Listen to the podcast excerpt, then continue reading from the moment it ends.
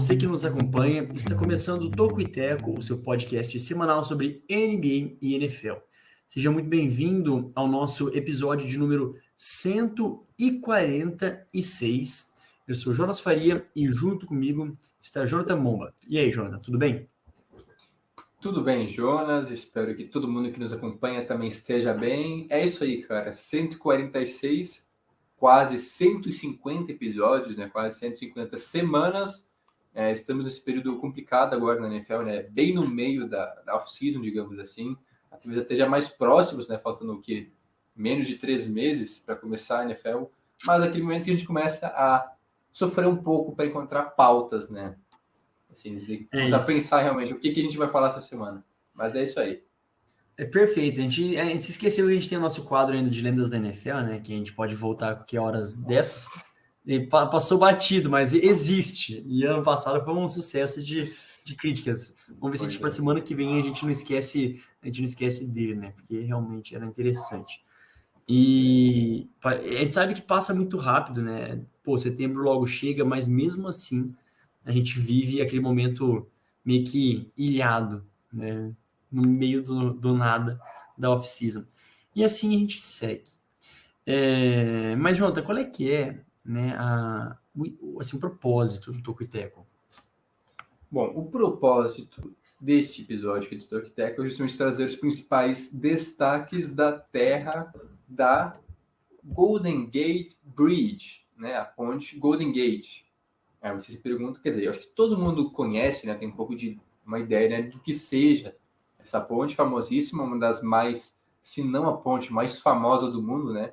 A gente debatia aqui sobre outras também, né? Sobre Ponte Rio-Niterói, que é muito mais legal, mas é, aqui é uma questão, a gente está falando sobre Estados Unidos, né? então a gente não vai trazer algo do Brasil, mas a Golden Gate Bridge, então, é a ponte localizada no estado da, no estado da Califórnia, é, que liga a cidade de São Francisco até Sausalito, que eu descobri agora, né, que existe esse lugar, na região metropolitana de São Francisco, é, sobre o estreito de Golden Gate. Então, aquela ponte famosona, grande, vermelha, né, é, que liga, então, São Francisco a Sausalito, né, outra parte, né? E o Oceano é, Pacífico com a Baía de São Francisco, famosíssima, né? E não sei nem por que é, dela ser pauta essa semana, né? Porque É, adivinha, por que será, né? Então, realmente, é, é, a gente quis dar esse destaque arquitetônico, né, para as obras aí dos Estados Unidos. Inclusive, eu sempre confundia com a, com a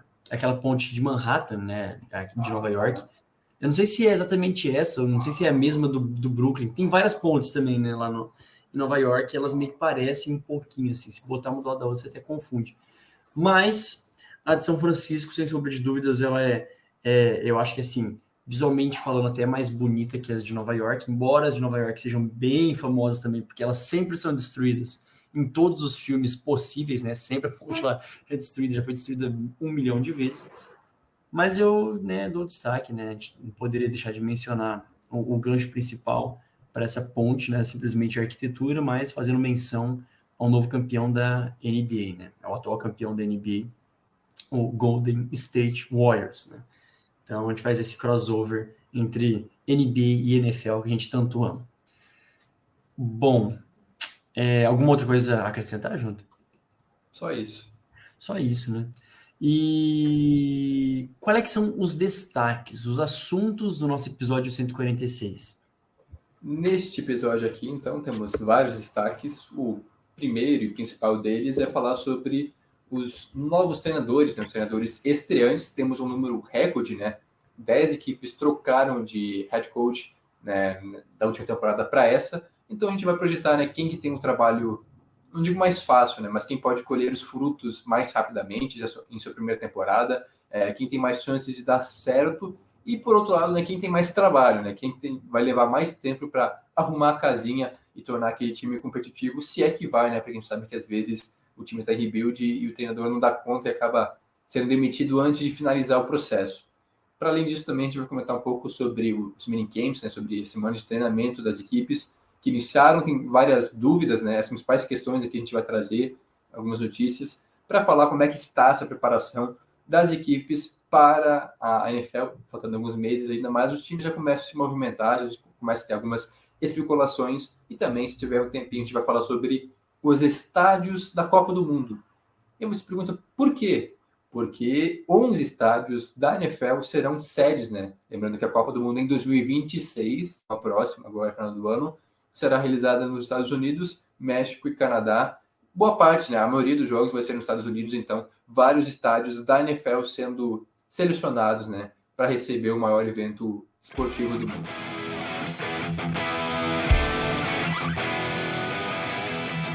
Muito bem, recheado de, de pautas para o nosso episódio 146 e nós damos início é, com o tema principal do nosso primeiro bloco a respeito dos treinadores. Né? Essa é a quarta vez na história que, que acontece um 10 novos técnicos no início, 10 novos head coaches em início de temporada. Né? Isso já aconteceu em 1978, 1997 e também 2006, as, as últimas três ocasiões em que é, tantos treinadores assim tiveram cargos novos, né, iniciando em, em, à frente dos times.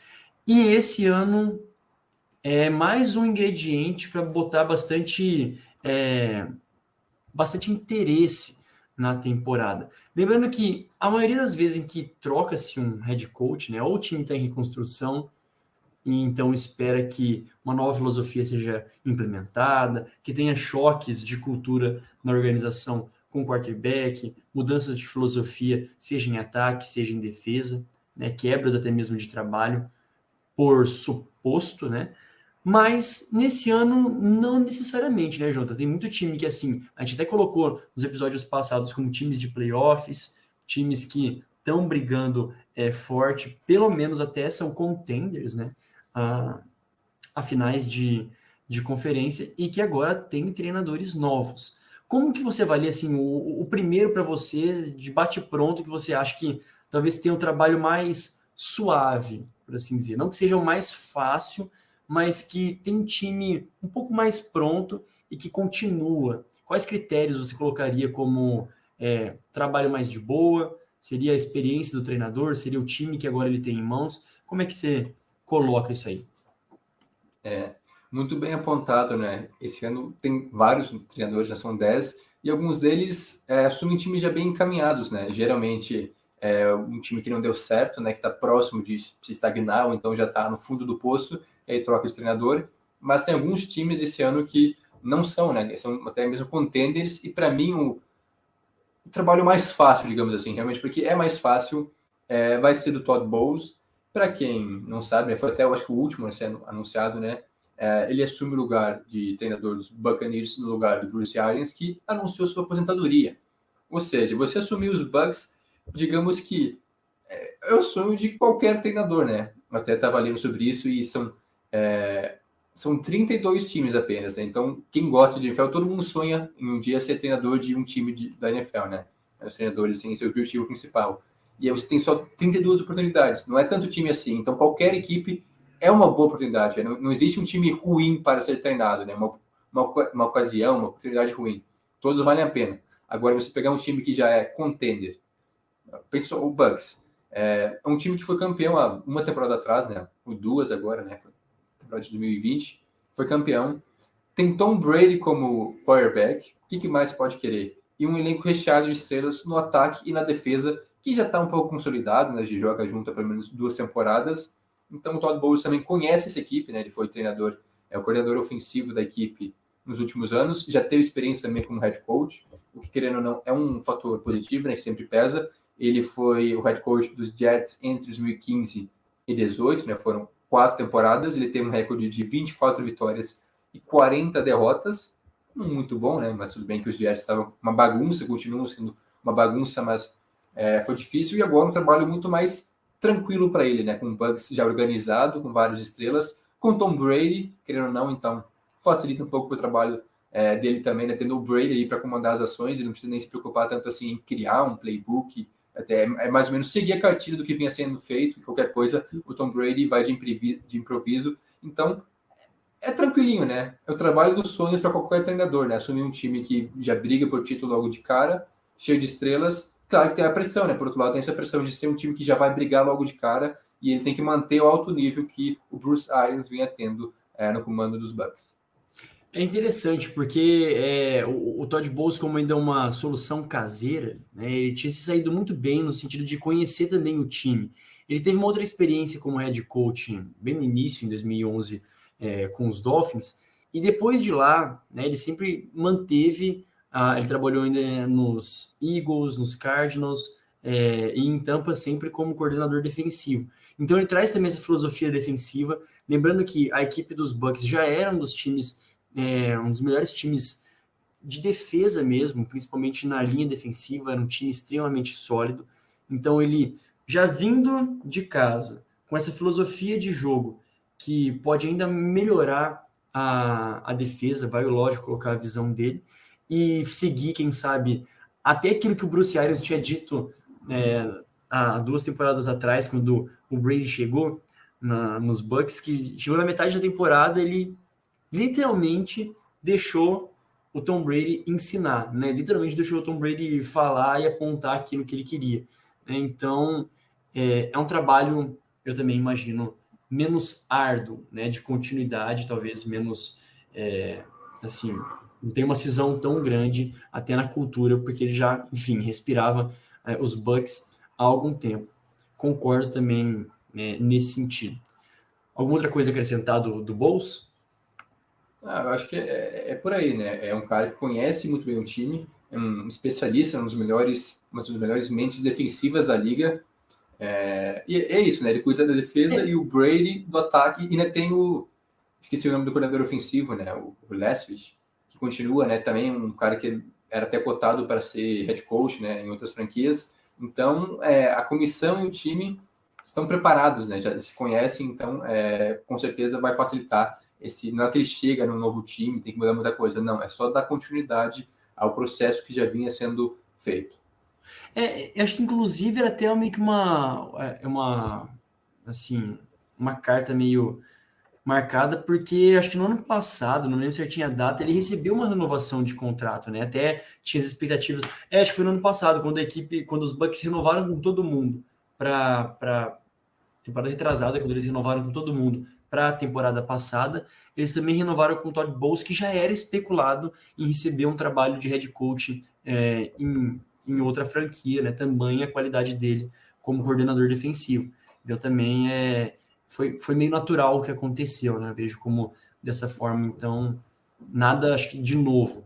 Quem sabe tem algumas dificuldades, a gente vai, a gente falaria também um pouquinho depois na, no, se sobrasse tempo nas rapidinhas, né? Agora com a aposentadoria, reaposentadoria do Rob Gronkowski, né? Mas nada que seja muito diferente, né? Acho que não impacta tanto assim no time do, dos Bucks, principalmente na, no ataque, né?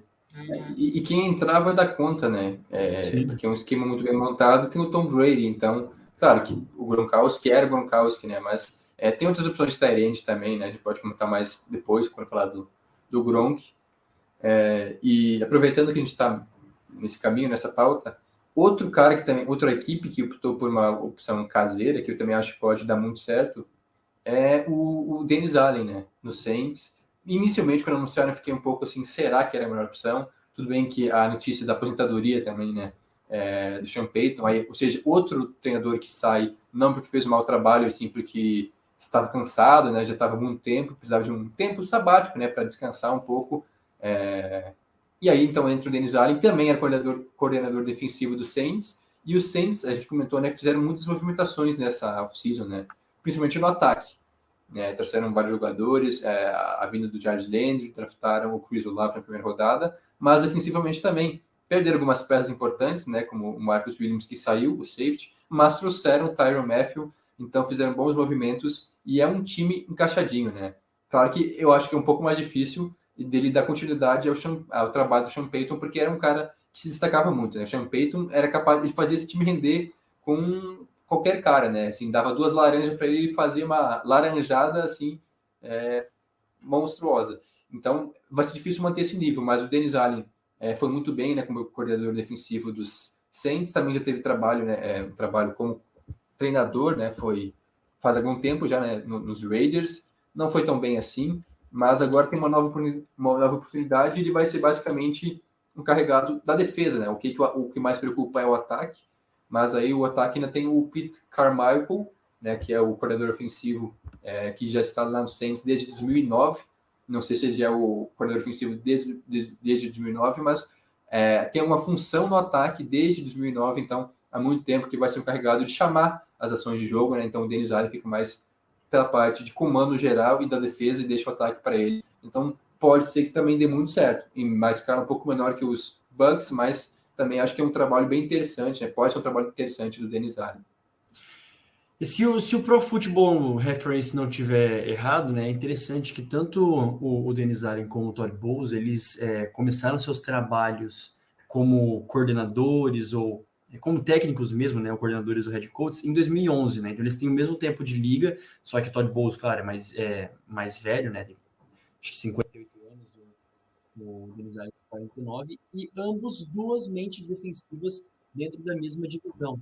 Então, é, não que, nossa, eu vejo nós vem influência demais, os dois times vão se tornar máquinas defensivas. Pode ser que sim, né? porque em algum momento do, do ano passado é, foi isso que, não, só do ano passado, né, mas algumas temporadas, é isso que tem segurado os Saints é, em alto nível, ou conseguindo é, jogos. É, tem uma bugada no teu, no teu mic, Jonas. Tá, tá ouvindo tá bem? Agora sim. Pode falar. Eu tô falando sem o. eu tô falando, eu esqueci de botar não, não, aqui do nada fica um pouco assim, meio embaçado a voz, mas agora voltou normal. Tá, vamos lá, me avisa só, só me avisa uhum. na hora que eu, que eu repito. Mas, é, como eu ia dizendo, a, em, em, dado momento da temporada passada, e tem algumas temporadas é, que a gente já viu, foi a defesa do Saints que segurou o time, né, competindo ainda é, até o final da temporada. Ano passado teve um jogo né, contra o, contra os Bucks, acho que foi o que? Foi 9 a 0 né? Que também a, ah, foi um jogo fantástico da defesa é, do Saints contra o próprio Tom Brady. Então, assim, é, é, é mais uma solução que eu, eu enxergo. O trabalho dele é mais difícil, sim, que o do, o do Todd Bowles. É bem mais difícil por conta do ataque. Aqui é como se ele tivesse um time só para é, que seja realmente bom e provado, né? Que é o time de defesa. O time de ataque do Saints é uma grande incógnita, embora a gente já tenha dado destaque que eles não vieram com sentido de reconstrução, né? Contando com a volta do James Winston, o Alvin Kamara, o Michael Thomas, trouxeram Jarvis Landry, né? O próprio Chris Olave é, via draft. Ainda tem uma linha é, ofensiva bem, é, bem acima da média. Então, é, tem essa, essa, esse questionamento de como voltam as peças James Winston, Alvin Kamara e Michael Thomas, porém, né, pode ser que dê certo. Ainda assim, eu enxergo como um trabalho mais difícil, sim, que a do Todd Bowles, porque, de novo, né, o fator Tom Brady importa demais é, no seu ataque. Bom, e depois dele, né, já comentou dois aqui, dois técnicos, tem algum outro assim que você elenca como ah, o segundo mais ou o terceiro mais um trabalho sussa ou mais promissor? É. Acho que talvez seja mais promissor do que tranquilo, é. por assim dizer. É, não, tem, tem, vários que a gente pode comentar aqui, né? Mas a gente, eu... falou, de, a gente falou tudo de defesa agora, basicamente, né? Vários treinadores defensivos. Tem algum de ataque que você queira, né? Mas. Então, é, não, sendo de ataque, eu vou puxar a sardinha para o meu lado, então. Falar do, do Nathaniel Hackett novo treinador dos Broncos. Não é um trabalho fácil, mas é um trabalho que pode render bons frutos, né? Tem muita expectativa em cima da, da franquia, do trabalho dele. É, ele foi recentemente coordenador ofensivo dos Packers, é, já trabalhou nos Jaguars também. É, tem uma fama, né, uma peixe de ser um guru de, de quarterbacks, é, muito por conta de, é, antes já de chegar na NFL. Desenvolveu então o Blake Bortles, né? Vale lembrar que em 2017 os Jaguars foram para os playoffs, chegaram até a final de conferência com o Bowers como quarterback e jogando bem, né? É uma das maiores lendas da, da NFL também, o Blake Bowers, por tudo que ele fez, mas aquela temporada ele jogou muito bem, muito por conta do esquema né, que foi montado pelo Hackett nos Jaguars, que acabou propiciando isso. E aí trabalhar com o Aaron Rodgers também é muito mais simples, é muito mais fácil, mas ele também deu é, teve bons frutos, né? O Rodgers foi BMVP nas últimas duas temporadas. Não sei quanto disso é mérito do Hackett, é, aí, o porém dele de, de, não ser um treinador testado, né? Como por exemplo o Dennis Allen, Todd Bowles, que já tiveram experiências, mas é um cara que agora vai para sua primeira experiência realmente como treinador principal. Tem um time muito interessante. Os Broncos trouxeram o Russell Wilson para facilitar o trabalho dele. E agora veremos o encaixe, né? Eu já vi vários videozinhos de a relação dele com o Russell Wilson parece muito boa é, eles interagindo, um aprendendo com o outro, realmente, né? Russell Wilson também é um cara com muita experiência já de liga, passou anos né, no Seahawks, com o Pete Carroll, que também é um dos caras mais icônicos da liga, né, dos treinadores. Então, é interessante, é um ataque muito é, cheio de boas opções, né, jogadores jovens que tem que, ser, tem que se comprovar agora com um bom quarterback. A defesa, a expectativa é que tente manter pelo menos né, o bom trabalho que o Vic Fangio fez na defesa é, não conseguiu ajustar o ataque, mas a defesa foi muito bem nos últimos anos. Agora, claro que a defesa não é, não é, é missão dele, né? Tem o novo coordenador defensivo da equipe para ajustar essas questões. Veremos se o. Agora me fugiu o nome dele, até, mas é o, o Egiro. É o Egiro Evero. Egiro Evero, o nome até um pouco engraçado. É, o coordenador defensivo dos Broncos, né? Que chega junto com o Hackett, que vai cuidar mais da parte defensiva, e o Hackett foca no ataque aí sim para ajudar o Russell Wilson a encaixar com o time. É, talvez seja mais difícil até mesmo que o trabalho do Saints, ou no mesmo nível, é, mas é um trabalho que pode dar certo, é, é, promissor. Eu imagino assim, longe de ser a mesma coisa que o Bowles, eu acho que realmente é o mais tranquilo e o mais propício para dar certo logo de cara, mas também vejo muita expectativa, é, pelo menos eu tenho muita expectativa no trabalho do Hackett nos Broncos. É, então, é, eu acho até interessante porque o, o Rect ele já chega, se um trabalho bem feito, né, que, que renda frutos, pelo menos uma experiência ele tem é, em, em times em playoff. É uma coisa aí que talvez esse elenco do, dos Broncos, eu salvo engano, não sei se tem algum com experiência da, da última vez que eles chegaram a, aos playoffs em 2015, né? Acho que todo mundo agora é um time bem é, zerado nesse sentido, né? Então talvez essa experiência do Hackett possa ser interessante também, tirando, né, óbvio, o Russell Wilson, que aí, lógico, não estava nos Broncos na ocasião.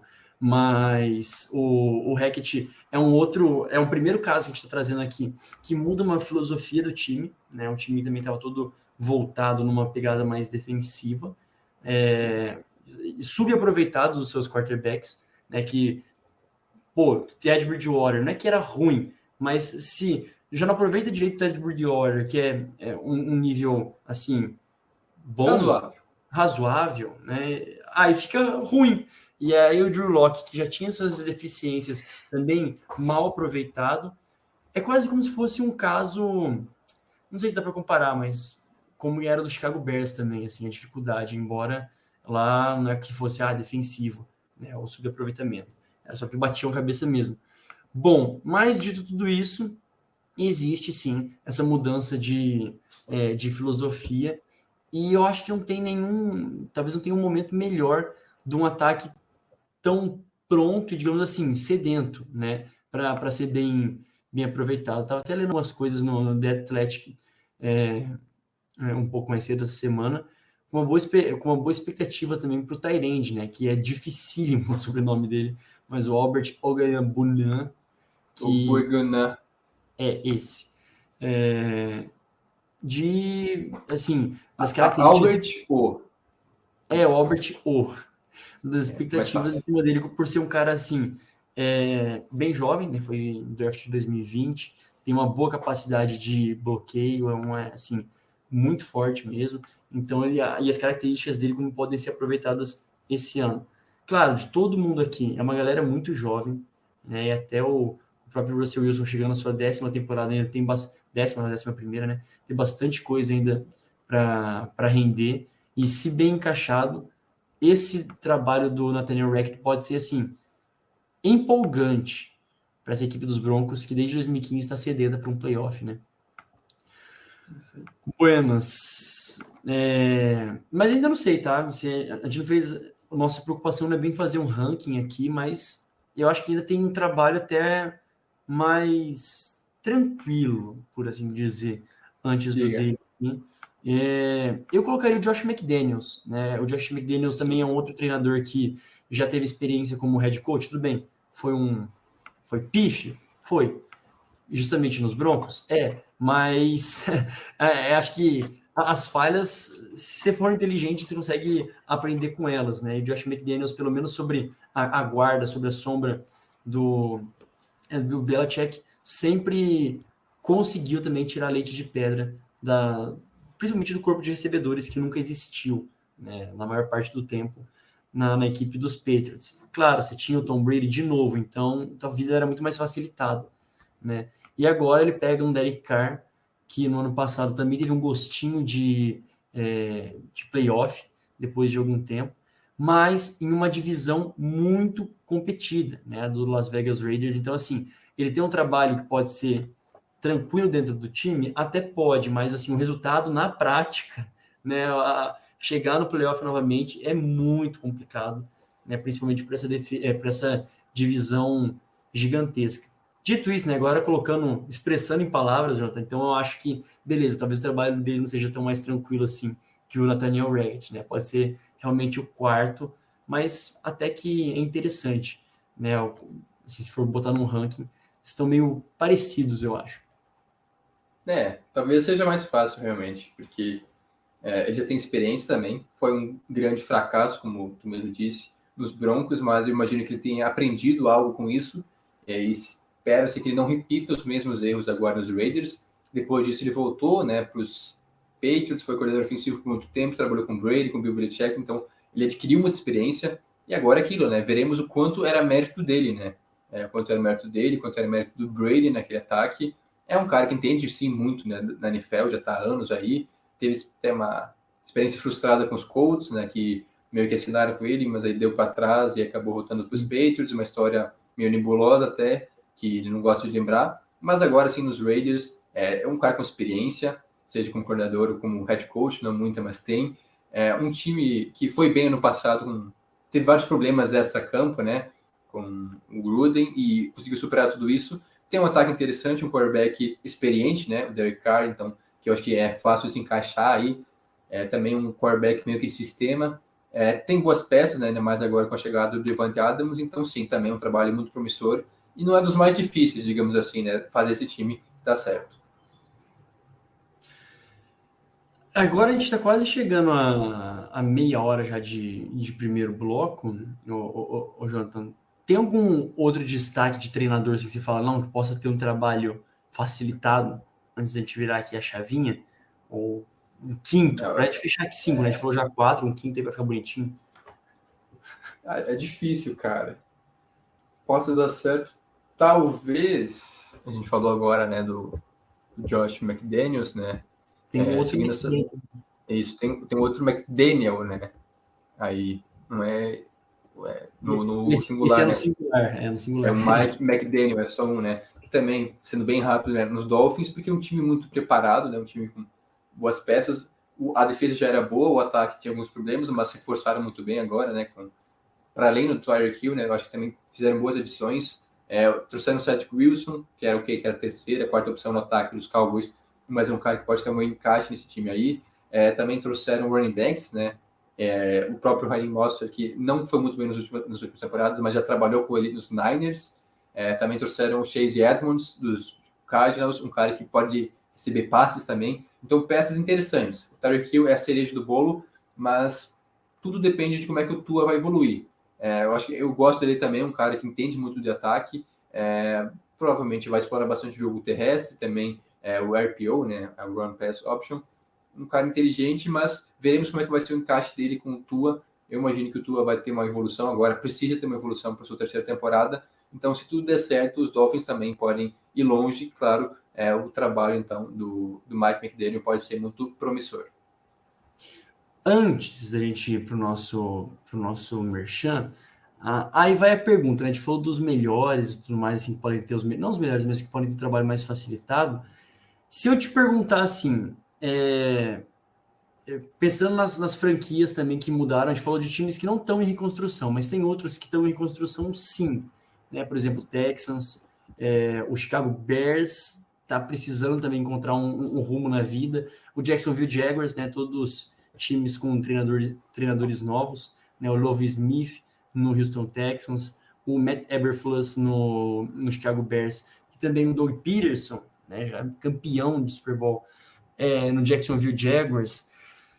Desses três, assim, vamos botar o Brian Dable aí também, né, agora que é, tem um, assim, teve muito mais sucesso nos Bills, agora pegando os Giants, que eu não vejo que é terra arrasada, tá? Desses três times aí que eu acabei de, de falar, acho que não é o que é menos terra arrasada, mas é, qual que você acha que é um, o mais brabo aí, o mais, o mais difícil desses três?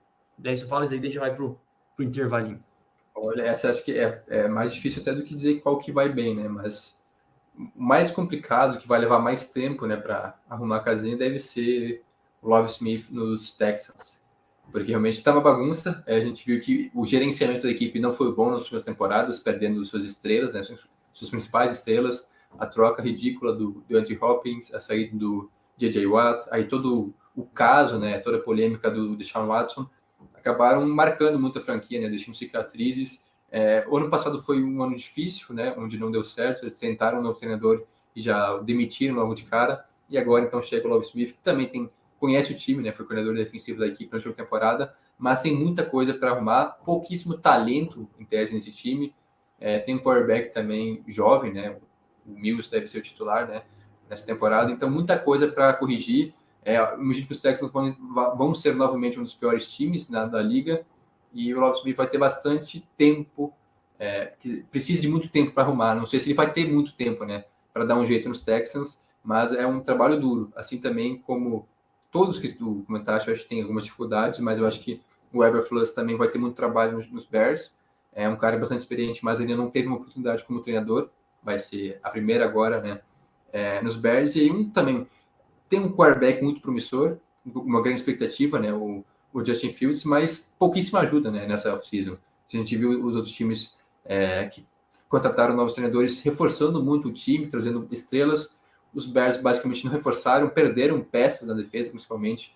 Então o Eberflus também vai ter muita dificuldade, uma expectativa até maior, né, para ser uma franquia tradicional, com um quarterback é, agora segundo anista, mas tem muita expectativa em cima, né? Então eu acho que também vai ser um trabalho bem complicado para o Eberflus. Muito bem, né? De todos aqui que a gente falou, acho que o Love Smith ele é o é, também é o mais velho, né? Ele teve um, um hiato na carreira dele que ele saiu nos últimos anos, foi treinar é, no college, depois voltou, né? E também tem mais experiência. Ainda assim, tem mais experiência na NFL, acho desde 2001, mas é, é bucha. E eu acho que desses três aí, a gente esqueceu de mencionar o Doug Peterson, que pelo menos tem uma boa relação, chegou assim como é, uma nova oportunidade, já um treinador também testado, que pode sim desenvolver bem o trabalho com o Trevor Lawrence lá em Jacksonville. Né? Não que seja fácil, longe disso, mas com todo mundo saudável, ele tem um baita no potencial e o caso dele é extremamente comprovado, né? O caso dele é super comprovado que, que sabe bem o que ele está fazendo. É, e, e, tem muito talento, né? Essa que vai ser uma diferença. O que vem de anos muito ruins, mas tem Trevor Lawrence, tem boas peças na defesa também, né? Jogadores já. Tem as últimas duas primeiras coisas do draft, né? O Trevor Lawrence e o Trevor Walker no time. Então, uhum. agora é hora de começar a dar certo. E é isso aí, né? Um cara já foi campeão, é, foi muito bem com o Carson Wentz, com o Nick Foles, então se imagina que ele vai ter, é, vai lapidar bem o Trevor Lawrence para dar certo na liga, mas o maior desafio dele, com certeza, vai ser mudar a mentalidade. É, Jacksonville teve uma temporada positiva de, de, vitórias nos últimos 14 anos. Então, é uma questão realmente de mentalidade, né, de deixar essa coisa de para trás e se tornar um novo time, um time vencedor. E aí isso vai ser é, é algo difícil, né, de, de implementar na franquia mas claro que o Doug Peterson realmente é um cara com um gabarito muito grande, né? Um cara que tem conhecimento da, da liga e vai para mais uma chance, né? Como tu bem disse, é, agora nos Jaguars. Vamos ficar de olho, porque esses últimos aí, guardem bem, tem um trabalho mais árduo pela frente. É possível, mas é a questão um pouco mais interna de mudança de mentalidade. Né? Uma mudança de cultura dentro de cada uma das, dessas equipes que a gente mencionou. Bom, e agora a gente fala um pouquinho do nosso, dos nossos produtos. Né? A gente gostaria de convidá-lo, convidá-la a seguir o nosso Twitter e o nosso Instagram, arroba Tocoiteco nestas redes sociais e também no Facebook, facebook.com barra Tocoiteco. Assine nossa newsletter, tocoiteco.substack.com e ouça o nosso podcast nas principais plataformas de áudio, né, onde você quiser. E nosso sincero pedido para que você nos ouça também na Aurelo, nossa parceira, nosso parceiro é, do produtor de conteúdo, sem você pagar nada, o seu clique nos ajuda financeiramente. Bom, e se você está pelo YouTube, dá o like, se inscreve no canal e também ative as notificações. Olha só, foi rápido em um momento mexendo. Agora a gente volta para o nosso segundo bloco. Deixa eu ver um tempo de podcast. Olha lá, temos 35 minutos né, de podcast, então estamos bem. Estamos com, com, digamos, um ritmo é, bem propício. Agora a gente fala um pouquinho a respeito dos minicamps. Os minicamps que já começaram há, há duas semanas, né? Uma semana, é, duas semanas. A reapresentação dos inicialmente a apresentação dos rookies, né? Eles chegam primeiro, depois a reapresentação dos, é, dos treinamentos não obrigatórios, né? Então, os treinamentos voluntários para a equipe, para os jogadores irem se reapresentando as suas franquias. E assim entramos também no momento de minicamps, né? Os primeiros exercícios de preparação para a próxima temporada, que estamos aí ao que? Há três meses, mais ou menos, um pouco menos de três meses. É, do início da temporada, né? Que momento, cara, passa muito rápido.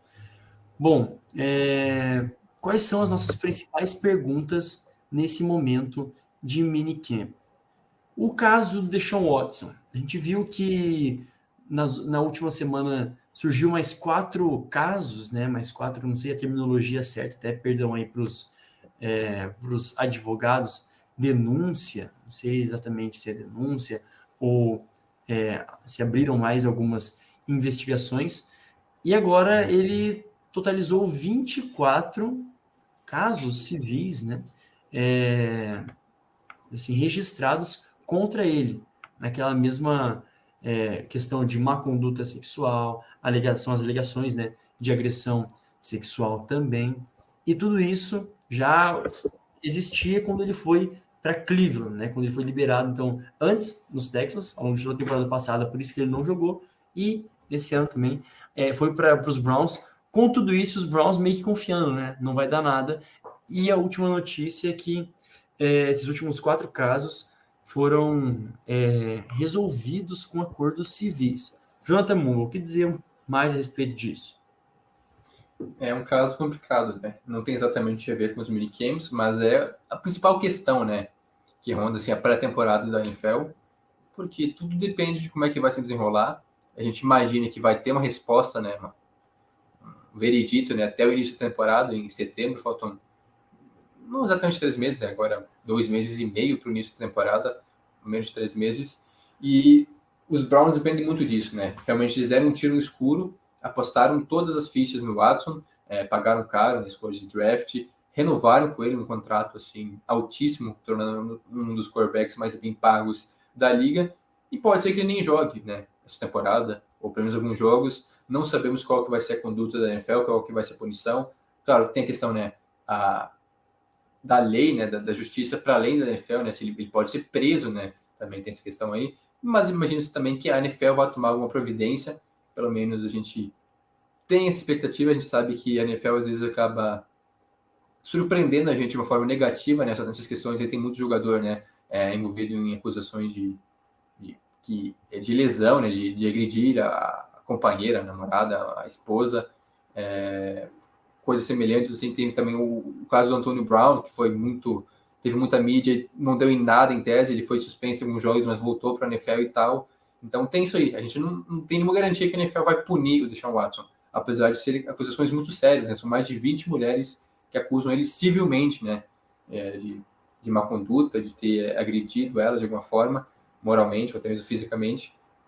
E veremos, né? não tem nada consolidado ainda, né? nada certo quanto à, justiça. É, Espera-se que a NFL tome alguma providência, alguma punição, porque se não der alguma posição de pelo menos alguns jogos, né? Não sei se vai ser temporada completa, mas é perder alguns jogos, fica feio para a NFL, né? Porque isso tomou proporções muito grandes. para além do mundo do futebol americano, né? Assim, todos os Estados Unidos é, falarem sobre isso. Então, se a NFL for, como é que posso dizer, leviana nessa situação aí, deixar as coisas como são, ah, não rolou nada, nada de comprovado realmente, e ele começar a ser o quarterback titular na semana 1 dos Browns, é, eu ficaria muito decepcionado, né?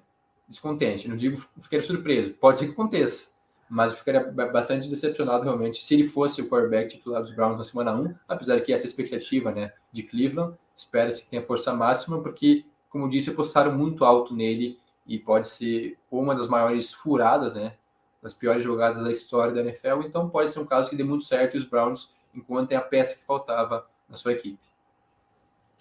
Então, só repassando, Tony Busby, advogado de acusação, divulgou em nota que a grande maioria das acusações contra Deshaun Watson resultaram em acordos civis. E aí, só é, corrigindo aquilo que eu tinha falado anteriormente, ainda existem quatro casos aguardando resolução. Falei que os quatro casos tinham sido é, resolvidos, mas não, esses quatro casos ainda é, aguardam resolução. Então, por isso, esse, esse destaque que a gente trouxe aqui ainda é tão importante, né? Isso não faria sentido. Já foram então todos resolvidos porque a gente está trazendo aqui. Não, tem desses quatro casos. Lembrando que é, são 230 milhões de dólares garantidos aí uh, ao Deshaun Watson. Bom, e falando em quarterback, né? Falando em quarterback que joga, não joga, dispensado ou não é dispensado, também a gente tem ainda algumas algumas questões né, dos times que podem estar tá, é, esperando por quarterbacks, né, e os Steelers, ok, draftaram Kenny Pickett, o Seattle Seahawks dão alguns indícios que Drew, eles estão fechados com o Drew Locke, né, perdeu um trocadilho, mas faz todo sentido. É, o Carolina Panthers também existe uma expectativa, embora é, eles foram de, de Matt Corral, né? Foi Matt Corral, somehow, Matt Corral, né? É, eles querem fechar com o quarterback é, veterano. E a equipe dos Falcons também na sua era pós Matt Ryan, né, o que será deles, Mariota não é o, assim, a, resposta, né? Então, quer dizer, não sei se é? Não estou afirmando nada aqui. Tá afirmando, cuidado. É, não estou afirmando nada aqui, mas são os, os times mais assim é, especulados para ainda fazer alguma movimentação de quarterbacks, lembrando do Jimmy Garoppolo, que fez a cirurgia, ainda não foi liberado, né, não aconteceu nada com os Niners. Baker Mayfield foi liberado dos minicamps obrigatórios, mas ainda está vinculado aos Browns. Tem ainda alguns que estão por aí, né, Jonathan? É, vamos por partes, então, né? É, essa é sempre uma pauta muito forte, né? Quando começam os minicamps, a disputa de quarterbacks, né? Dentro dos times, né? Quem será o quarterback titular de tal time na semana 1? É, geralmente, quarterbacks selecionados no draft, né? Tem essa questão aí, né? Tem um cara mais experiente, mas a equipe já projetou no futuro, é, assinou com alguém, então tem essa dúvida aí. Vamos, vamos um por um, então. É, nos Steelers, o que? A gente sabe que o Kenny Pickett é o futuro dos Steelers e que vai ser titular em algum momento. Mas será que ele já começa a temporada é, como titular? Ele era o mais pronto, vamos dizer assim, para a NFL dos quarterbacks, dos prospectos, é, o mais desenvolvido. Mas os, os Steelers assinaram com o Trubisky, que é um cara que jogou muito tempo nos, nos Bears. Ano passado foi backup nos Bills e entrou até alguns momentos e não foi tão mal assim. Então tem muita expectativa em talvez o, o Trubisky ser o titular na semana 1, né, começar a temporada e aí deixar e preparando né, o Pickett. Tem o mesmo Rudolph também, que já teve algumas experiências nos Steelers, algumas não tão boas assim, né, até mesmo para ele, né, não foram nem um pouco boas, digamos assim, né, Miles Garrett. Mas a questão é tem uma briga boa aí. Eu acho que o Kenny Pickett é, tem muito talento. O próprio é, o Mike Tomlin, eu vi uma entrevista dele essa semana até, eu acho, esses dias, dizendo que, assim, é, perguntaram sobre ele, ah, qual que é a ideia, quem que vai ser titular, faltando quase três meses ainda, como se já fosse dar uma resposta, mas ele falou sobre o Kenny Pickett, que gosta muito dele, que é um cara com muito talento, que é, é que precisa de um cara assim, mas que ainda está cru, né? Essa foi a palavra que ele utilizou, está é, cru ainda. Então, a, a, nossa missão, né, como comissão técnica, é lapidá-lo né, e desenvolvendo ele aos poucos para dar a melhor situação de jogo para ele. Então, hoje, né, baseado por essa resposta, talvez seja Trubisky, né?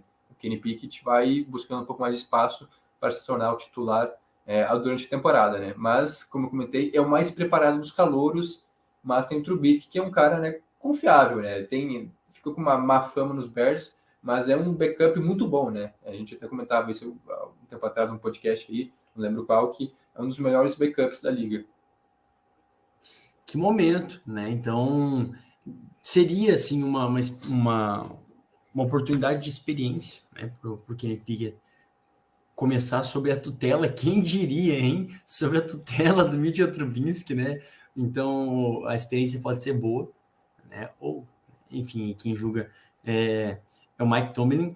Mas, é, até a gente falou né, de, de, de, alguns outros times e tudo mais, daria para a gente colocar aqui, em, em, assim, bem rapidinho, só uma, uma, uma pincelada nessa, nesse bolo de quarterbacks. Não chega a ser de times que precisam de quarterback, mas gostaria de destacar ainda a renovação de contrato do Lamar Jackson, que ainda não veio. Né? Não tem uma, uma renovação, uma reestruturação de contrato, ele que era da classe de 2018, Josh Allen, né?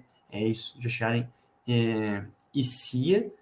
Então, é, é, é um caso também interessante do, dos Ravens, que é, é óbvio que é um quarterback que está, a gente nas notícias, disposto a permanecer com os Ravens, é o time que melhor se encaixou de uma forma formidável, mas por ter sido MVP, por ter sido um pilar dessa equipe, também busca uma renovação, mas muito mais quieto, né, Jonathan? Do que os outros. É, a, gente, a, gente, até falou semana passada sobre isso, né? É, Para quem não acompanha o podcast da semana passada, foi sobre jogadores que merecem uma renovação. E a gente comentou sobre o Lamar Jackson e o Kyler Murray, né? Como quarterbacks que devem receber uma, uma renovação logo, assim. Até o próprio Murray pressiona mais, né? É, os Cardinals do que o Lamar Jackson. É, os Ravens e eu acho que ele tá bem tranquilo quanto a isso. Eles... Vai acontecer, né? Eu acho que ele tem noção disso, os, Ravens sabem também. Até acho estranho que não tenha acontecido ainda. Em algum momento vão renovar com ele, então não é uma preocupação assim, digamos, né? É algo que vai acontecer em algum momento, é, é certo. E é mais uma. É, o, o que fica é mais uma semana, né? Mais uma semana que passa, igual a gente também vai passar aqui para o próximo, é, próximo assunto. A gente já comentou também, acho que não sei se foi no, no retrasado a respeito do, do Dibu Samuel, né? A gente também falou bastante a respeito dele. A gente comentou é, sobre toda a questão dele não se apresentar no início, depois se apresentar, e toda a, a, a treta anterior de ter excluído fotinha de Instagram, né? Acho que esse é o principal manifesto que os jogadores da atualidade fazem, né? Excluir as fotinhas do Instagram com o time. Mas então, o que a gente espera né, do, do Debo Samuel, que já teve troca descartada aí pelo São Francisco 49ers. É, é, existe especulação de ele sim querer voltar mais próximo à sua terra natal, Carolina, é, Carolina do Sul, né? E, ao mesmo tempo que ele já participou do minicamp obrigatório do, do São Francisco 49ers e assim tudo parecia se encaminhar melhor, mas mesmo assim veio também uma renovação estratosférica do Cooper Cup dentro da mesma divisão, né, para conseguir colocar um pouquinho mais de molho nesse nessa novela toda. Como que você avalia, João? É uma atualização, né? A gente também comentou sobre o Dibu Sema na semana passada, e foi um dos principais, né, até um gancho para isso, um dos jogadores que merece, estava pedindo renovação, ou pelo menos para ser trocado, então, pelos, pelos Niners, e é um pouco confuso até, né? Porque ele reclamou, é, fez um, toda uma confusão, mas aí ele voltou, né? Ele participou dos treinos, né, dos minicamps quando iniciaram, mas a situação ainda não parece estar resolvida, não está amenizada. Os Niners têm interesse de mantê-lo. O Shanahan disse isso, o Lynch, que é o GM também, disse que a ideia que não trocam ele por nada e tal. Mas é isso, ele está insatisfeito com as situações atuais. Ele viu que vários é, receberam renovações, não só o Cooper Cup, né, que foi um, recente, uma mega renovação, mas também da, da própria classe dele, como o AJ Brown, por exemplo, né, que foi, pros, foi trocado para os Eagles e recebeu essa bolada aí. O Renfro também, recentemente, um pouco menos é, hypado, mas também renovou. E aí, e, sim, além do fato que também algumas notícias novas, né, que ele gostaria de estar mais perto de casa, né, da, lá da, da Carolina do Sul. Não sei exatamente qual franquia receberia então ele sei, ele vai para o quê? Para os Panthers, para os Falcons, se for próximo de casa, é, por aí, né? Não tem um time assim contender que ele iria, a não ser que seja, no caso, mudança para Costa Leste, é tanto faz qual time, né? Mas só para estar mais próximo de casa. É um fator também, né? Ele está mais perto de, da, da, família, da, terra natal. ele parece bastante apegado a isso, né? Jogou na Universidade de South Carolina. Desculpa. E também a questão de que outra coisa que incomodava muito ele é de correr com a bola, né? É, a gente sabe que o ano passado né, ele foi a principal arma do ataque dos Niners, muito utilizado pelo Shanahan, também como uma peça no jogo corrido, né? E aí ele ficou meio incomodado com isso. Por quê? Não que ele não queira, né, se inserir no playbook, eu acho que pelo contrário, ele quer participar. Só que tem ele fica ainda mais exposto, né? A gente sabe que running back tem uma vida útil curta, né? Pode sofrer uma lesão e aí sim já era. Ou ele não é um running back, mas correndo muito com a bola, ele também fica suscetível a pancadas e muitas vezes por não ser running back, ele não tem toda aquela estrutura física, né? aquele preparo, né, para carregar a bola. Então ele pode acabar sofrendo uma lesão, né, correndo com a bola, na hora que ele vai passar pela trincheira já tomar uma paulada, e numa dessas pode acabar, sei lá, comprometendo o resto da carreira dele, até mesmo cortando a carreira dele, sendo que ele não recebeu uma renovação de contrato ainda. Então por isso, né, ele queria ter, ele até uh, gostaria, ele seguiria participando do playbook e tal, jogando até recebendo, carregando a bola, né, correndo com ela, desde que recebesse, uma renovação, né? Um salário mais gordo que desse um pouco de estabilidade, né? uma garantia para ele, para não ficar desamparado, né? Eu ia falar pobre de Buscemi, né? Mas pobre não, né? Não desses jogadores da, da NFL, mas isso conta muito. Com certeza, essa foi uma das principais reclamações dele, né? A respeito do uso dele de, é, no playbook. E indefinido segue como caso indefinido junto com Jimmy Garoppolo, que ainda está lá. Né? Outro caso que, esse, que pesa bastante para a equipe de São Francisco 49ers, dois casos de distração, pelo menos assim a gente observa de fora. Né? É, ok, chegamos a 50 minutos aí de episódio. Saiu um pouco mais cedo, né, a questão da reaposentadoria do, do Rob Gronkowski, que eu mencionei rapidinho lá no primeiro bloco, mas, assim, tem muito mais o que mencionar, porque, assim, vai que volta, né? Vai que volta, você já falou, então... Quem garante? É, assim, aposentou, gente, para passar aqui o serviço, ele diz, segundo ele mesmo, né, as fontes, ele mesmo, Rob Gronkowski se aposenta e, assim, com todos os méritos, né, desde 2010 até é, 2021, para muitos, o melhor Tyrande é, da história, e ainda para menos, né? Cinco vezes Pro Bowl, quatro vezes ao Pro, quatro vezes campeão Super Bowl, Hall da Fama nos anos é, 2010, da, da, década né, passada, 2010, enfim, em vários outros prêmios que Rob Gronkowski é laureado, a gente só não fala mais porque quem sabe ele volte, né? Mas por momento ele está aposentado e agora como fica a situação de Tyrande lá, nos Bucks, Cameron Braid, né? Ele assumiu a primeira colocação de Tyrande. Alguma coisa que você gostaria de mencionar, Jota? É, é, difícil, né? A gente cravar alguma coisa. Ok, ele se aposentou, não é a primeira vez, né? Vai lembrar que ele já havia se aposentado né, nos Patriots.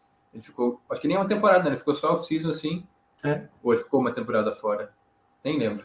Não, acho e aí o, aí o Tom Brady foi para Flórida, foi lá para Tampa ligou para ele, tá, e aí, Gronk, tudo bem? Fazendo o que aí?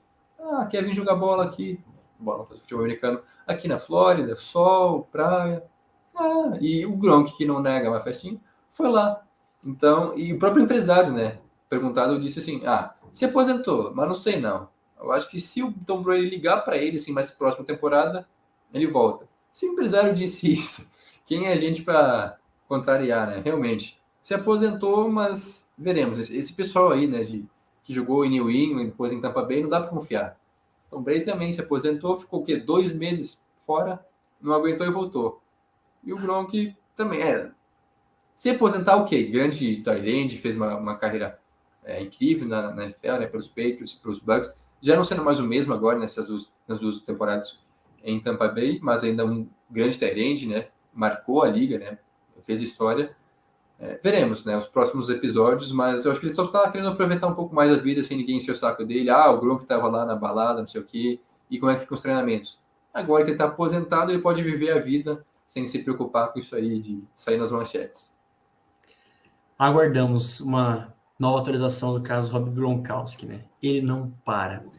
É, e falando em atualização, né, a gente fecha aqui o nosso podcast a respeito da Copa de 2026, em que momento? Ansiosos pela Copa de 2022, a gente não se aguenta e fala da Copa de 2026, porque os Estados Unidos, Canadá e México foram aí, escolhidos né, para sediarem a Copa. Porém, todavia, no entanto, o que nos interessa é falar dos estádios da NFL que vão ser utilizados, né? A princípio já foi divulgado os que vão ser utilizados. Que coisa maravilhosa, né? Você escolhe ali um, um, um país que não precisa nem construir estádio, né? Igual aqui no Brasil, fica loucura para construir estádio, para reformar os raio que o parta. Você pega lá nos Estados Unidos que tem alguns estádios novões, e eu passo aqui o serviço para vocês dos estádios elencados nos Estados Unidos, entre eles o Lumen Field, né? Então, é, o, o, estádio aí do Seattle Seahawks, o Levi Stadium do São Francisco 49ers, o SoFi Stadium do Los Angeles Rams e Chargers, né? Vamos mencionar o Chargers da massa, inaugurado há dois anos, também, então acho que o estádio mais novo aqui. É, o Arrowhead, em Kansas City. É, o AT&T Stadium do Dallas Cowboys, sempre ele. Mercedes-Benz o Mercedes-Benz Stadium do Atlanta Falcons, o NGR, é, NGR Stadium do Houston Texans, o Gillette Stadium do New England Patriots, o Lincoln Financial Field do Philadelphia Eagles e também Hard Knock Stadium do Dolphins e o MetLife Stadium do New York Giants e Jets. Só nata, né? Então conseguiu, pelo que a gente observa aqui, pegar bem né, todos os Estados Unidos de leste a de leste a oeste e até ao sul dos Estados Unidos, né? Acho que ficou bem espalhado por todo o país, né, Jota? É, 11 estádios, né? É bastante coisa. Eu acho que nunca vi uma Copa do Mundo com tanto estádio. Sim. Porque é, é na América do Norte, né? mas se não me engano são apenas três no México e outros dois no Canadá, né? E aí o resto nos Estados Unidos. Então, tipo assim, ficou com mais de dois terços dos estádios nos Estados Unidos, que realmente é, é a sede, né? É o principal Sim. ponto. É, e bem dividido, realmente, costa leste, costa oeste. Até bons estádios ficando de fora, por exemplo, se a gente for pensar assim, né? Do, é, do Saints, né? O, o Superdome tem um estádio belíssimo, moderno, ficou de fora. O dos Vikings, que é basicamente recente também, né? O US Bank. É, o US Bank, faz o que? 4, 5 anos que foi inaugurado também. O que, que talvez é, levarem muito em consideração público, né, que são de ser lugares mais turísticos e mais fácil acesso, paixão de torcida, várias coisas que foram justificadas aí, né, para a escolha dos estádios aí na costa oeste, no leste, são basicamente a costa leste e oeste, e aí o Texas, né, tem os dois estádios, né, em Dallas e em Houston, também cidades grandes, né, com muito público aí na, na região do Texas, é, do, do, Texas e estados próximos, então é uma das razões para a escolha desses 11 estádios, e vai lembrar, né, porque é, aí se pergunta, tá, mas e as franquias da NFL concordaram com isso? Não vai ter problemas? Sim, tem a questão, né? Vai ter um alto custo né, para manutenção. É, sempre tem, na verdade, né? Mesmo não tendo Copa do Mundo, é, manter um estádio daquele, dessas proporções gera custos muito altos. Então, tanto que as franquias têm que, elas buscam fazer em torno de 10 jogos, pelo menos, por temporada para manter esses estádios. E aí a temporada regular, que em tese são oito jogos, né? Agora alguns nove mas não dá 10. E tem mais pré-temporada, talvez jogo de playoffs. Então precisam desses jogos aí e geralmente de casa cheia para manter o custo, né? Porque não é o ano todo. Tudo bem que muitas franquias dividem o estádio com um time de futebol, por exemplo. Né? Então tem essa questão aí também. Mas é, com certeza o Copa do Mundo vai trazer um retorno muito grande para os estádios, né? Para as franquias e para aquelas cidades, né? Porque é, é, turisticamente falando é muito torcedor, é muito muita gente visitando. Então tende a agregar muito, né? Para esses estádios e em questão de, é, de condições, né, realmente de estrutura, é, é, um show, né? Diferentemente do Brasil, até mesmo do Qatar, que teve que construir quase todos os estádios ou reformar, os Estados Unidos já está pronto, né? Talvez fazer uma manutenção, uma reforminha aqui e ali, mas todas as arenas, estádios estão prontos com excelentes condições de receber grandes públicos, é, até questão de logística mesmo nas cidades, então tá tudo pronto, né? Porque a gente sabe que os jogos da NFL são grandes eventos também, não a nível de um jogo de Copa do Mundo, né?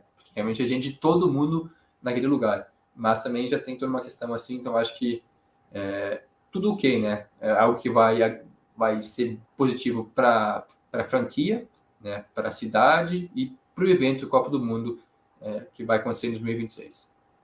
É, a maioria dos estados são bem novos, né? Todos os estados aqui no, dos Estados Unidos são bem novos, acho que tirando o. Acho que o mais antigo talvez seja o Centenário, né? Lá no, em, no México né, o Azteca, ah. acho que talvez seja o mais antigo de todos. Mas aí é um e clássico, também, né? É, é um clássico, né? Um, aí sim, também acho que fazem jus assim a, a dignidade de um de um palco do soccer, né? Mundial. Tá me ouvindo, Jonathan? Você tá por aí? Deu uma travada aqui, você me Tô, ouvindo? não, tô, tô ouvindo. Show. Então, pegaram aí um estádio realmente de, de, de futebol mesmo, acho que é o maior também, com capacidade de 82 mil pessoas, mas nenhum outro deixa a desejar, né? Todos com uma média de 70 mil pessoas, assim, de- por capacidade. E o menorzinho, acho que é um do, do Canadá, o BMO Field, que tem capacidade para menos de 22 mil pessoas, eu acho, né? Que eu vi ali, que é o do Canadá. Então é para voltar ali para o Canadá também não ficar tretado, eu acho, né? Vai fazer no México, vai fazer nos Estados Unidos, o Canadá, para não ficar chateado, incluíram ali Sim. também, né? Eu Acho que é, um, uma é Vancouver e outra é, sei, é Montreal ou é Toronto? Eu acho que é Toronto, É. cara, é Toronto. Toronto e Vancouver, então, né? Um em cada extremo também no Canadá. É, tem É os times, Toronto. né? O, é, o. Toronto, o Toronto FC e o Vancouver Whitecaps, né? São os estádios dessas equipes, né? No futebol. E no México, até fiquei um pouco surpreso, achei que seria mais bem dividido, né? Porque o México também é um dos países mais apaixonados por futebol. É, tem vários estádios com boas condições. E foi apenas então, o, o Azteca, né? Na cidade do México. Tem o, o do, do Chivas, em Guadalajara.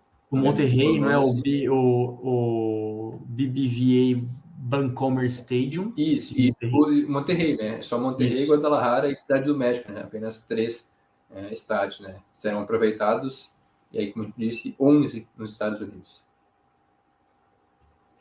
E é isso, né? Então, que venha a Copa de 2026, mas primeiro aguardamos a Copa de 2022. Enquanto isso, né? Fazendo hábito paralelo, muitas notícias doidas do Qatar, né? De obra também que não tá pronta e tal. Para dizer que problema tem, né? Não é só no Brasil, não. Em época de Copa sempre vai ter problema, tá? A gente ficou talvez até Vamos ver nos, Estados Unidos, né? Se vai ter problemas. É, vamos ver. É que Copa do. Aí eu quero ver, eu quero, assim, ó, a- indicativo de audiência no- nos Estados Unidos, porque é quando é Super Bowl é que pico de audiência. assim. Ah, é, É, aí, finalmente quem teremos comparações, né? Jogo Aí de Copa do Mundo e Super Bowl, o jogo de playoffs da NFL. Vamos ver uma comparação realmente. Aí é briga de cachorro grande, filho de audiência. Vamos ver como é que vai ser esse negócio. Qual, Lulu? Bom, é, acho que deu. né? Acho que matamos aqui todos os nossos assuntos do dia. Matamos não, né? Acho que vencemos. Matamos é trágico. né? Realmente passamos aí por todos os nossos assuntos do dia. O Tocuiteco vai ficando por aqui. Não se esqueça de nos seguir no nosso Instagram e também no nosso Twitter, arroba Tocuiteco, e também no nosso Facebook facebook.com barra Tocoiteco. Acompanhe nosso site, tocoiteco.com e assine nossa newsletter, tocoiteco.substack.com. Ouça nosso podcast semanal sobre NBA, repercutindo a vitória, né? Título do Golden State Warriors. E também siga os nossos perfis pessoais, o meu arroba Jonas Faria, underline no Twitter, e Jonas Faria no Instagram. O seu, Jonathan Moon. Arroba Jonathan Momba.